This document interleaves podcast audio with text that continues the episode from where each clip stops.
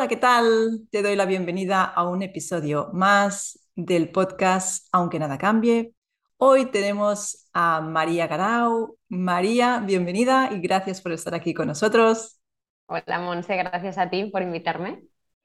María es psicóloga experta en neuropsicología y psicoterapeuta integradora y va a hablarnos de un tema que a mí personalmente me fascina, que es el mindfulness como estilo de vida.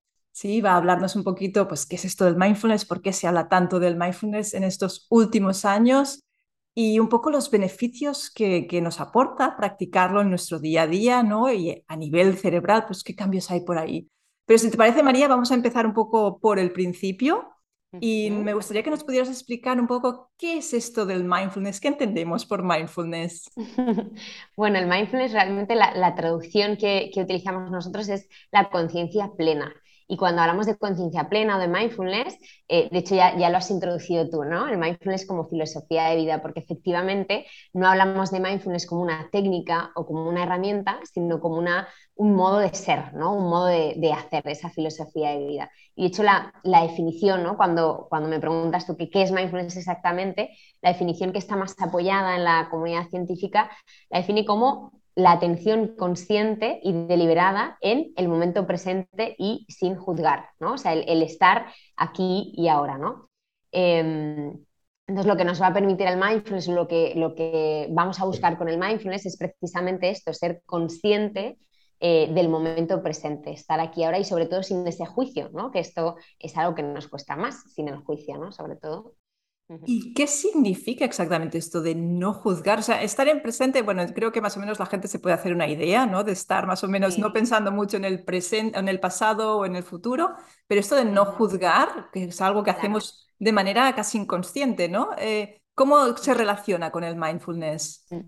Claro, de hecho, efectivamente el presente has dicho tú, ¿no? Estar en el pasado o en el futuro, pues eh, lo, que, lo que vemos y lo que observo yo en consulta es que estamos muy anclados o en el pasado por situaciones pues, que, que no han podido ser o situaciones de cómo las he hecho o qué es lo que no ha pasado, qué es lo que tendría que pasar, o estamos muy anclados también en el futuro, lo que tendría que estar haciendo, ¿no? O qué va a pasar pues si no consigo el trabajo, o qué va a pasar si no apruebo las oposiciones que llevo un año estudiando, por ejemplo, ¿no? Entonces, eh, cuando hablamos de estar en el presente, nos referimos a aquí y el ahora y estar como observando y percibiendo las sensaciones, las emociones, los pensamientos ¿no? que nos van viniendo. ¿no?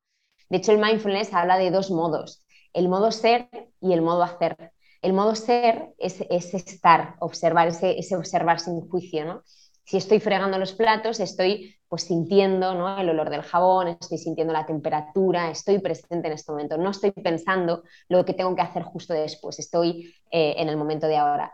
Y el otro modo, no hemos dicho el modo ser, y por otro lado está el modo hacer, que el modo hacer es ese piloto automático, el tengo que, debería de, ¿no? Ahora tengo que ir a buscar a los niños al cole y después tengo que hacer la compra, ¿no? O tengo que entregar este informe antes de pasado mañana, ¿no? Ese es el piloto automático. ¿Sabes la sensación de cuando vas al trabajo dices, ostras, he ido al trabajo y no sé muy bien por qué camino he ido. O sea, no, he registrado nada de esta información. Eso es un ejemplo clarísimo de piloto automático, ¿no? De que no estoy en el presente, sino que estoy en ese futuro eh, planificando, organizando cosas. Y respecto al juicio que tú me preguntabas, ¿no? ¿Qué, qué significa no juzgar?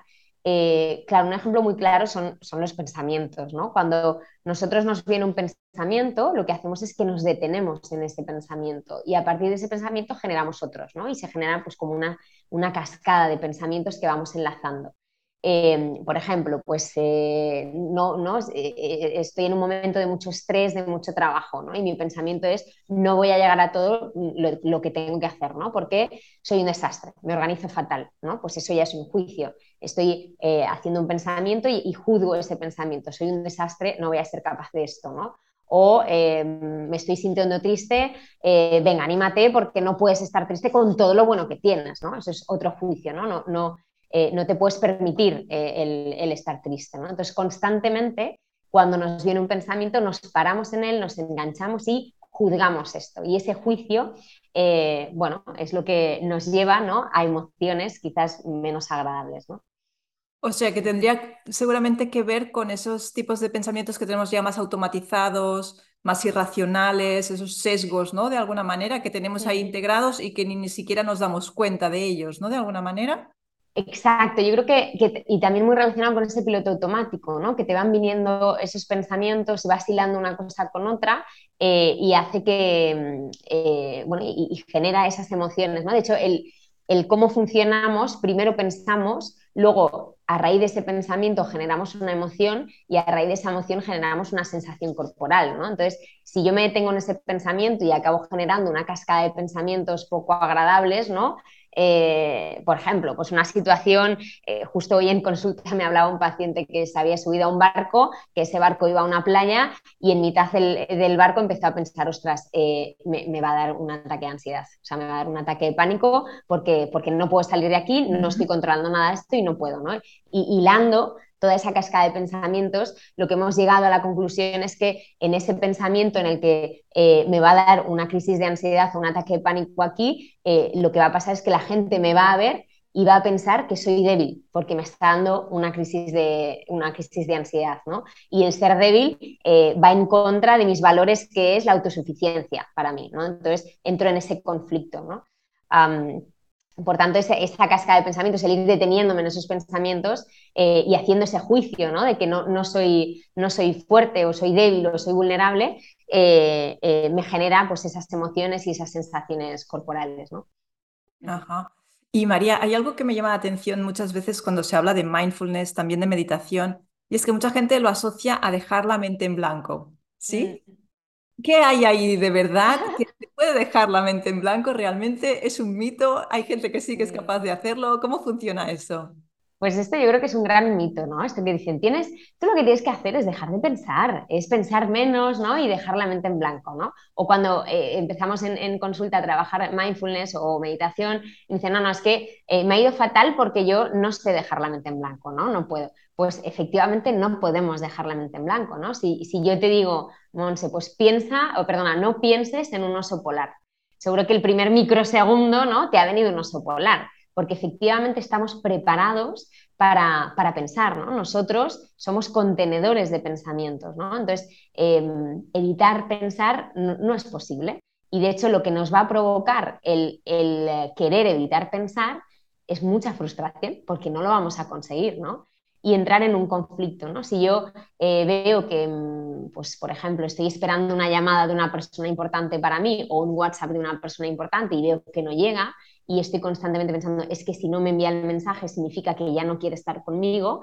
Eh, y, lo que pienso es, pero ¿por qué piensas esto? Si te hace mal, si te estás poniendo nerviosa, deja de pensarlo, ¿no? Y entramos en ese conflicto en el que me viene el pensamiento, pero yo no quiero, no quiero eh, pensarlo, ¿no? Entonces eh, viene esto de, ostras, voy a dejar la mente en blanco a ver si dejo de pensar esto. Pues no, no es posible. de hecho, em, y realmente lo que nos habla el mindfulness no es de evitar pensar, sino de observar ese pensamiento, ¿no? Incluso hablan de, cómo nosotros somos, podemos ser espectadores hacia nuestro pensamiento. Es como las pegatinas, ¿no? La pegatina tienes una parte que es adhesivo y en la otra parte tienes el papelito pegado al adhesivo, ¿no? Tú los separas y son dos cosas diferentes. Pues nosotros es lo mismo. El pensamiento y tú no sois lo mismo. O sea, lo que yo pienso eh, eh, mi pensamiento no soy yo, ¿no? Eh, eh, sino que, tengo que, poder verlo desde fuera, ¿no? hacer ese trabajo como de ver desde el espectador ese pensamiento ¿no? y ir dejando pasar esos pensamientos. ¿no? Yo, no, yo no formo parte de ese pensamiento. entonces lo que te, impulsa al mindfulness o lo que te ayuda es pues, a observar ese pensamiento con, independientemente del contenido que tenga, sin, sin esa carga emocional eh, sin intentar modificarlos, reemplazarlos o incluso resolverlos, que esto intentamos mucho, ¿no? Intentar resolver ese problema que tengo, ¿no? Pues simplemente observo que estoy inquieta, observo que me estoy poniendo nerviosa, observo que estoy triste, observo que estoy relajada y, estoy en calma, ¿no? Simplemente observo sin juicio. Qué interesante. y, María, mm, cuando hablamos de integrar el mindfulness en nuestro día a día y como una filosofía de vida, ¿Qué entendemos por eso? Porque, claro, podemos pensar, sí, lo hago un momento, pero ya como filosofía de vida, ¿qué significaría? Claro. Bueno, dentro de mindfulness hay dos prácticas, dos tipos de prácticas. Una es la práctica formal, que es pues, sentarme a meditar con una meditación guiada o, yo mismo, ¿no?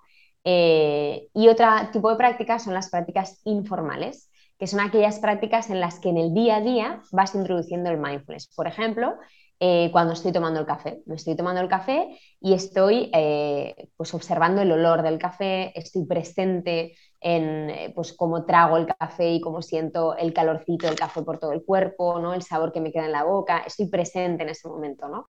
de esta manera estoy trabajando en mindfulness de forma informal y lo estoy llevando al día a día de mi vida. así lo que consigo es que en ese ratito estoy anclado al presente, no estoy anclado al pasado o anclado al futuro sino que esté anclado al presente. Y conseguiremos de esta manera que poco a poco haya más momentos que esté anclado al presente y no tanto al pasado al futuro. ¿no? Momentos en los que podemos trabajar o, hacer esas prácticas informales, infinitos. Pues el momento del café, el momento de la ducha, por ejemplo, es un momento muy chulo que, con los pacientes lo trabajamos mucho, ¿no? El cómo siento que el agua, la temperatura del agua, el olor del jabón, la textura del jabón, ¿no? El cómo yo me paso la las manos por la cabeza, el, estar, ¿no? El, sentir esas sensaciones y no irme con el pensamiento que en la ducha hay muchas veces que es el pensamiento de lo que he hecho a lo largo del día, o lo que tengo que hacer mañana o lo que tengo que hacer durante este día. ¿no? O sea que eh, esas prácticas informales pasan por aquellos momentos que puedo estar eh, e, en este presente. Súper interesante. Yo creo que muchas personas a lo mejor lo practican sin ni siquiera ser conscientes de, de que están haciendo mindfulness. Em, ¿Se sabe un poco hoy en día qué beneficios aporta a nuestra salud el practicar mindfulness, sea de manera formal o informal? Mm, pues, pues sí, efectivamente hay bastantes beneficios. Eh, yo me voy a centrar en, los beneficios psicológicos y neuropsicológicos, que por eso es mi campo, pero sí que es verdad que hay más beneficios eh, que estos. ¿eh? Pero lo que se ha visto a nivel psicológico es que eh, mejora o está relacionado el impacto de la práctica del mindfulness, impacta directamente en el bienestar. ¿Por qué pasa esto? ¿Qué es lo que han visto? ¿no? Nosotros cuando, cuando estamos eh, sin hacer nada, ¿no? que no tenemos una conducta objetivo, por ejemplo, eh, pues estar haciendo la compra o estar haciendo un informe de trabajo, ¿no? Em, activamos una red que se llama la red por defecto, default mode, ¿vale? Esta red atraviesa todo el cerebro, desde la parte de frontal del cerebro hasta la parte parietal. Y en esta red lo que me permite, o sea, lo que hace es que cuando no estoy haciendo nada, eh, empiezo a divagar. Ostras, y si eh, ahora cuando eh, vaya a ver a esta persona nos discutimos, ¿no? Y al final nos vamos peleados, ¿no? O y si cuando esté haciendo el examen no, no, soy capaz de que me venga la información, ¿no? o eh, cuando vaya de vacaciones me quedo sin dinero y tengo que volver antes, ¿no? Estoy divagando sobre lo que, lo que va a pasar, ¿no? Estoy en el futuro, viviendo en el futuro, ¿no? Pues eso, tengo que ir a hacer la compra o como no me suben el sueldo no llego a final de mes, etcétera, ¿no? Son situaciones hipotéticas en las que nosotros somos los protagonistas, ¿no? Y, vamos generando ese, ese diálogo interior. Es como ese estado de ensoñación que, bueno, lo que comúnmente llamamos el montarte películas, ¿no? Que tú estás ahí a tu aire y pasa pues cuando estás en situaciones de espera, pues estoy esperando al autobús o, me tienen que traer la comida al restaurante o en un momento en una conversación me despisto y me pongo a pensar en mis cosas, ¿no? Ahí aparece ese, ese default mode, ¿no? Y lo que hace el default mode es estar mucho en ese futuro y en ese pasado, ¿no? Es como lo que llaman, lo ¿no? Eh, las áreas de la preocupación, porque estoy preocupándome a algo que todavía no ha pasado, ¿no?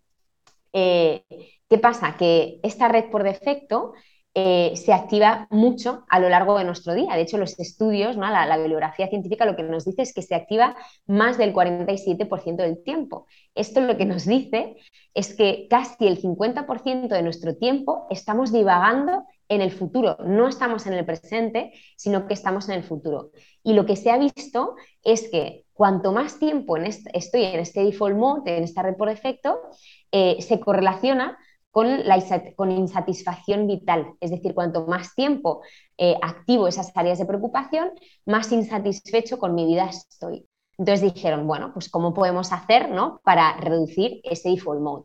En 2011 sale un artículo eh, que se publicó por varias universidades americanas que lo que vieron es que la meditación reduce esa actividad por defecto, esa actividad de la red por defecto. ¿no? Y por tanto, al reducir el, tiempo en ese default mode, eh, mejora la satisfacción subjetiva percibida. Entonces, lo que conseguimos con este mindfulness es estar más en el presente, no estar en esas áreas de la preocupación, en el futuro, en lo que pasará, lo que tengo que hacer, sino estar en el aquí y en la ahora, y esto se correlaciona directamente con mi sensación de bienestar.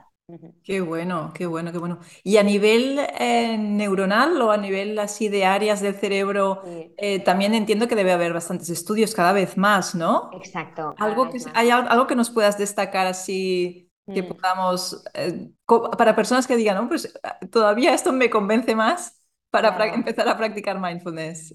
Pues la verdad es que sí, sí que hay estudios con resonancia magnética que ven un poco las áreas del cerebro, qué pasa cuando en personas que meditan habitualmente frente a personas que no meditan tanto, ¿no? O que no, que no meditan directamente.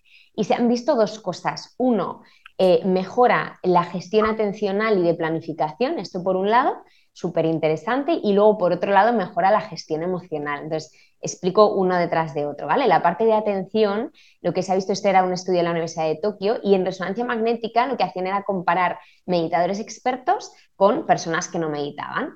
Y lo que veían es que ah, hay un área en el cerebro que es la corteza prefrontal, que es justo el área que tenemos detrás de los ojos. Pues este área es la que se dedica a gestionar mi atención, a ser eficiente con la atención, la que se dedica a planificar, a organizar, a decidir qué tengo que hacer, a hacer el juicio de valor, ¿no? Y hacia dónde tengo que ir, ¿no? Pues lo que se ha visto es que en personas que meditan de forma frecuente, las conexiones con este lóbulo prefrontal son mucho más fuertes. Hay mayor actividad en este área. Es como que se fortalecen las conexiones cuando yo trabajo la meditación, ¿no? Em, por tanto, es muy beneficioso para nosotros, para nuestro día a día eh, en, personas normotípicas, como también en personas con, pues, por ejemplo, un déficit atencional como un TDAH o un déficit atencional por un trastorno eh, del neurodesarrollo, por un daño cerebral adquirido, por una epilepsia, etcétera. ¿no? O sea que realmente hay beneficios muy chulos. Y respecto a la emoción, lo que se ve es que nosotros, el área o la red que nos permite gestionar la atención es una red que está como en las profundidades de nuestro cerebro, ¿no? Eh, mm. que también está como el prefrontal en, áreas anteriores eh, y esta red se llama frontolímbica y es la que nos permite pues, eh, modular las emociones, gestionarlas, ¿no?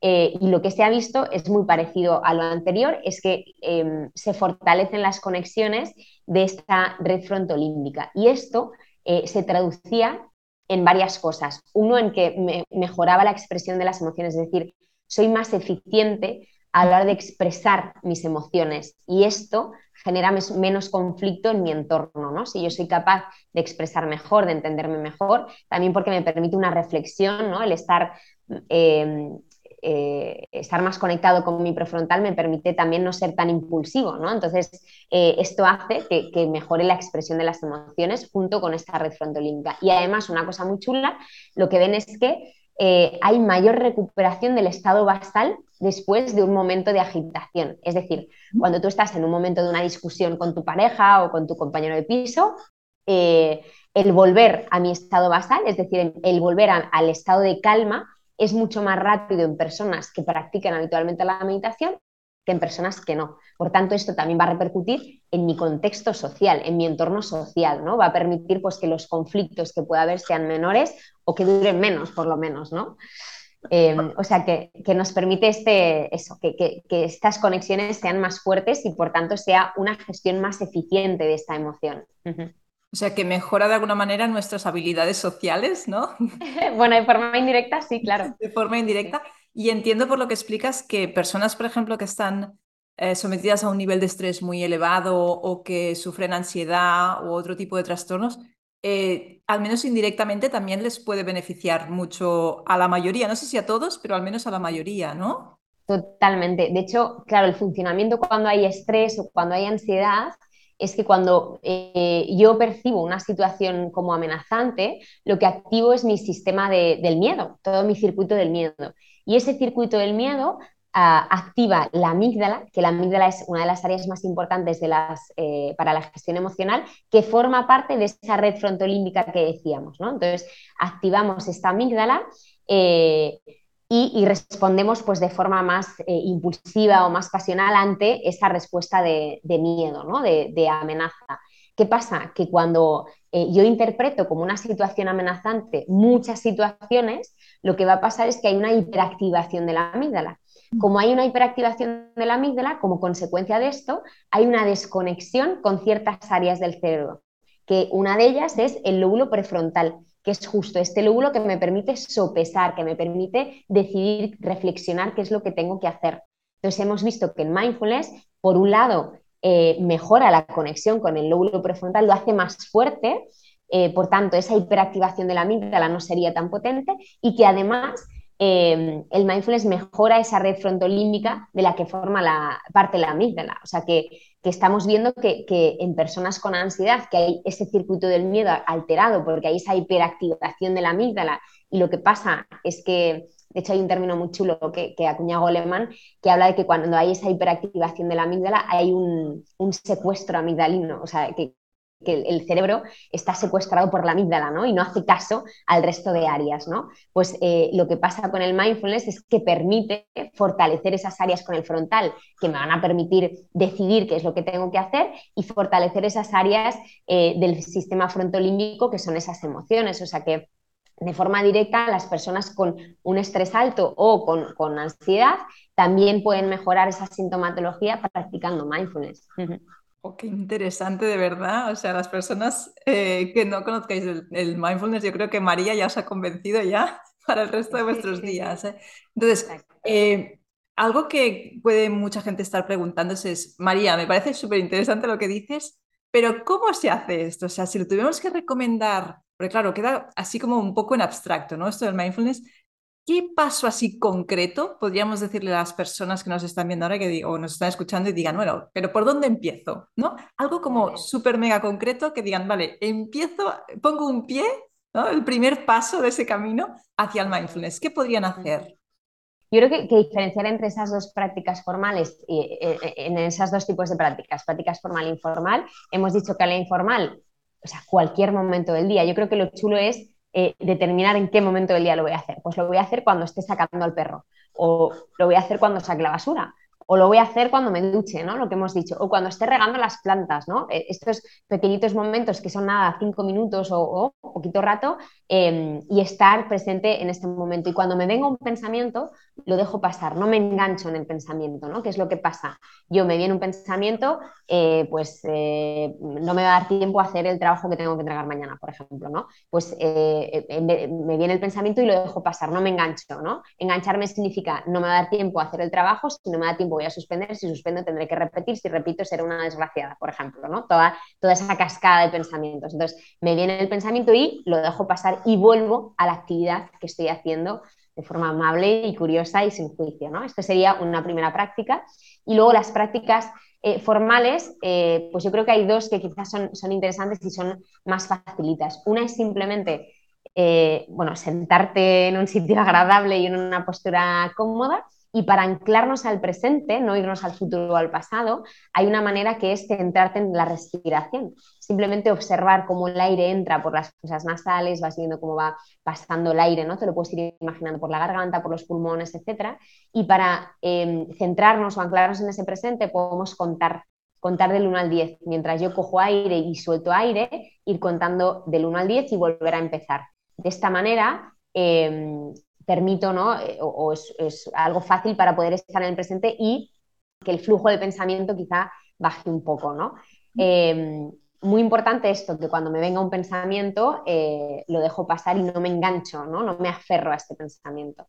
Y una segunda práctica eh, formal interesante es sentarte ¿no? en esa postura cómoda y para anclarte al presente hacerlo a través de los sentidos. Los sentidos puede ser o sensaciones del cuerpo, ¿no? Pues observar pues cómo los calcetines, la presión de los calcetines o el botón del eh, pantalón, ¿no? O el contacto con la silla, ¿no? La espalda y la silla, por ejemplo. O eh, anclarme con em, pues, eh, los, los, sonidos. A mí esta es la que más me gusta. Anclarme con los sonidos, cerrar ojos y escuchar, ¿no? Y escuchar que, a lo mejor consideras que estás en una habitación en silencio y cuando te paras a escuchar empiezas a oír un montón de sonidos, ¿no? Pues uno de que pasa por la calle, el sonido del, ventilador, el sonido del pajarito de no sé qué, o sea, eh, van apareciendo esos sonidos y esto me permite anclarme en el presente, no irme a ese futuro, ¿no? sea que serían estas, estas dos, yo creo, las más facilitas para empezar, ¿no? Anclarme al presente con la respiración o a través de los, de los sentidos. Y luego creo que también es interesante como, como tip que es no desesperarse. es decir, no hay meditaciones buenas o malas, simplemente las meditaciones son, ¿no? No, no hay que juzgarse si, Jolín, hoy estoy, que es que me ha salido fatal la meditación. No, no, simplemente ha salido y ya está, ¿no? Y simplemente es observar y a lo mejor hoy observo pues que estoy más inquieta, ¿no? Observo pues que tengo más flujo de pensamiento, observo que tengo sueño también, ¿no? O sea que em, simplemente eh, pues no desesperarse y no juzgar, no juzgar cómo, cómo ha ido esa meditación, ¿no? Y tener también muy presente que los pensamientos van a venir, porque no podemos dejar la mente en blanco. Entonces, los pensamientos vendrán seguro. Lo que tenemos que hacer es dejar pasar esos pensamientos y no aferrarnos, no engancharnos eh, a ellos, básicamente. Buenísimo, María. Yo creo que en estos pocos minutos has hecho, vamos, un planteamiento aquí clarísimo de lo que significa el mindfulness. Creo que es muy fácil, tal y como lo has puesto, eh, de empezar, ¿no? Porque es simplemente el tema de respirar. Hay personas que el tema de respirar les molesta más o menos, ya eso ya va dependiendo de la persona, pero al menos esto de contar, seguro que todo el mundo puede hacerlo. Mucha gente se siente muy a gusto también en el tema de respirar. Eh, pienso que es, vamos, yo creo que una manera excelente de empezar eh, y que las personas vean que realmente es una práctica que, claro, en un día no van a notar apenas beneficios, ¿no? Y lo que dices tú, pues vas a decir, pues sí, he tenido pensamientos y encima eran negativos. Bueno, claro, es que pasa. Pero eh, al final esto es una filosofía de vida y ir introduciéndose en ella es poco a poco y ir observando esos beneficios, pues eh, que van viniendo a medida que vamos practicando como cualquier otro hábito que podamos adquirir ¿no? a lo largo de la vida. Totalmente. Genial, o sea, María, sí, sí, dime. No, yo recuerdo cuando, cuando empecé a entrar como en, esta, e, en leer, ¿no? En, en, parte mindfulness, en formarme más en mindfulness, eh, recuerdo que desde que empecé a oír mindfulness hasta que, que sentí que, que, lo aplicaba, en el día a día, a lo mejor pasaron dos años fácilmente, o sea, que, implica mucho tiempo y el ir darte cuenta, el ser consciente. Y recuerdo una vez que estaba, eh, pues estaba acabando visitas, fui a coger comida a un sitio y estaba cogiendo comida y ya me enganché al móvil y empecé a mirar. Y me acuerdo un día que en vez de mirar el móvil y contestar correos o tal, de repente paré y me quedé ahí esperando y ya, Esperando cómo me traían la comida. Y ahí dije, ah, es esto. o sea que poco a poco tú vas viendo cómo vas introduciendo, ¿no? Pues la, filosofía o pequeñitos cambios, ¿no? Que te hacen, pues, estar simplemente. Totalmente. Y además, eh, comentarle a la gente que es que seguramente están practicando mindfulness más de lo que se piensan. El tema es ser consciente, ¿no? Eh, ponerse esa intención de voy a hacerlo ahora más en la ducha, porque a veces nos saldrá de manera natural, pero otras no. A veces hay que forzar. Yo siempre digo hay que forzar un poquito, no, no mucho, porque si es mucho, eh, ya creas resistencia, pero un poquito, ¿no? Voy a hacerlo. Pues cuando bajo la basura, cuando lavo los platos, que también es muy típico, ¿no? el, el momento de la ducha es como ideal. Entonces, esos momentos yo creo que son súper recomendables para que la gente se dé cuenta de que a lo mejor ya lo estaban practicando y es cuestión de ir mejorando la técnica, ¿no?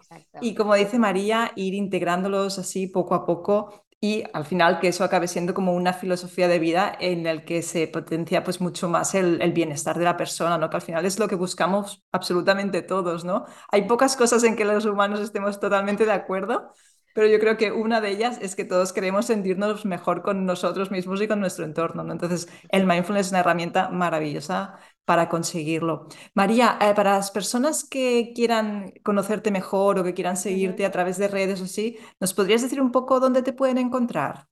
Sí, en mi Instagram, yo creo que es lo que, lo que más fácil, eh, que es María Gara, neuropsicóloga.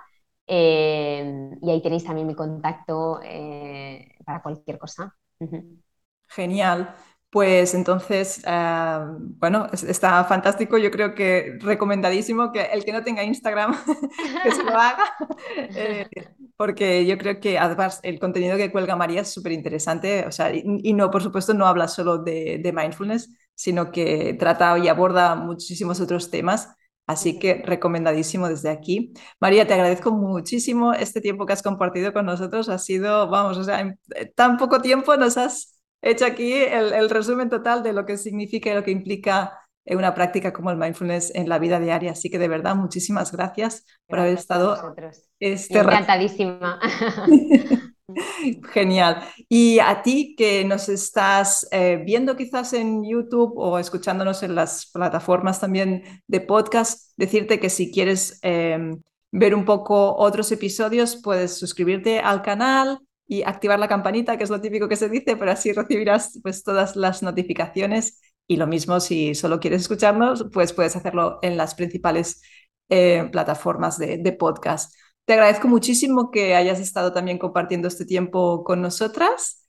Eh, te envío pues un saludo y nos escuchamos en el próximo episodio de Aunque nada cambie.